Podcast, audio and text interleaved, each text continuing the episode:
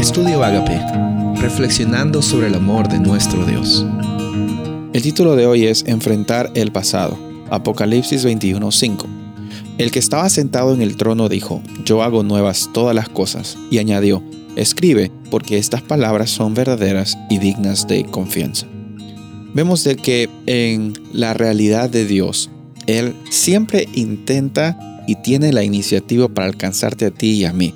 Muchas veces nosotros somos los que reaccionamos como Adán, que muchas veces nos alejamos de Dios por la vergüenza de las cosas que hicimos o también por el dolor del pasado que se nos ha infligido hacia nosotros, a personas que nos han traicionado, situaciones traumáticas, disfunciones familiares. Hay bastantes factores que, que generan bastante dolor y muchas veces no nos damos cuenta, pero también influyen en nuestra vida presente, influyen en cómo criamos a nuestros hijos, cómo interactuamos con nuestra iglesia, cómo es que tratamos a las personas con las cuales trabajamos juntos, estudiamos juntos, cómo es que vemos a las otras personas.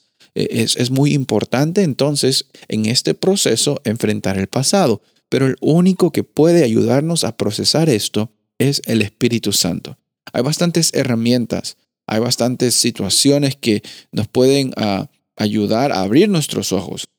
Pero el único que nos ofrece la novedad de vida es Jesús.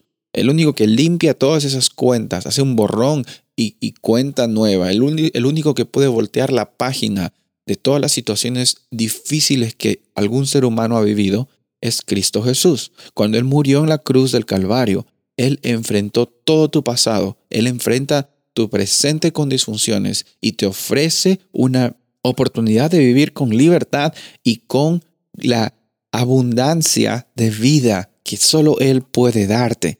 Sabes, es hermoso ver la historia de José, como él, eh, pasando por bastantes disfunciones familiares, pasando por bastantes momentos traumáticos, siendo acusado injustamente, siendo vendido por sus hermanos, estando en la cárcel, él no se dejó llevar por esas circunstancias y estuvo dispuesto a enfrentar su pasado, reconociendo de que Dios es el único que hace las cosas nuevas, de que el rencor no lo va a llevar por ningún lado, porque como dice este dicho, eh, el, el rencor es como tomar un veneno y esperar que mate este veneno a tus enemigos.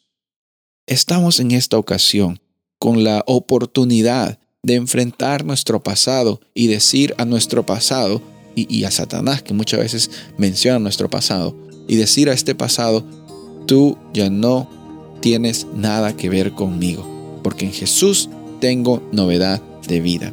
En esta ocasión, yo estoy seguro de que cuando declares esto, el Espíritu Santo va a estar contigo, va a acompañarte y hacerte saber de que siempre hay en cada momento oportunidad de novedad de vida en Cristo Jesús.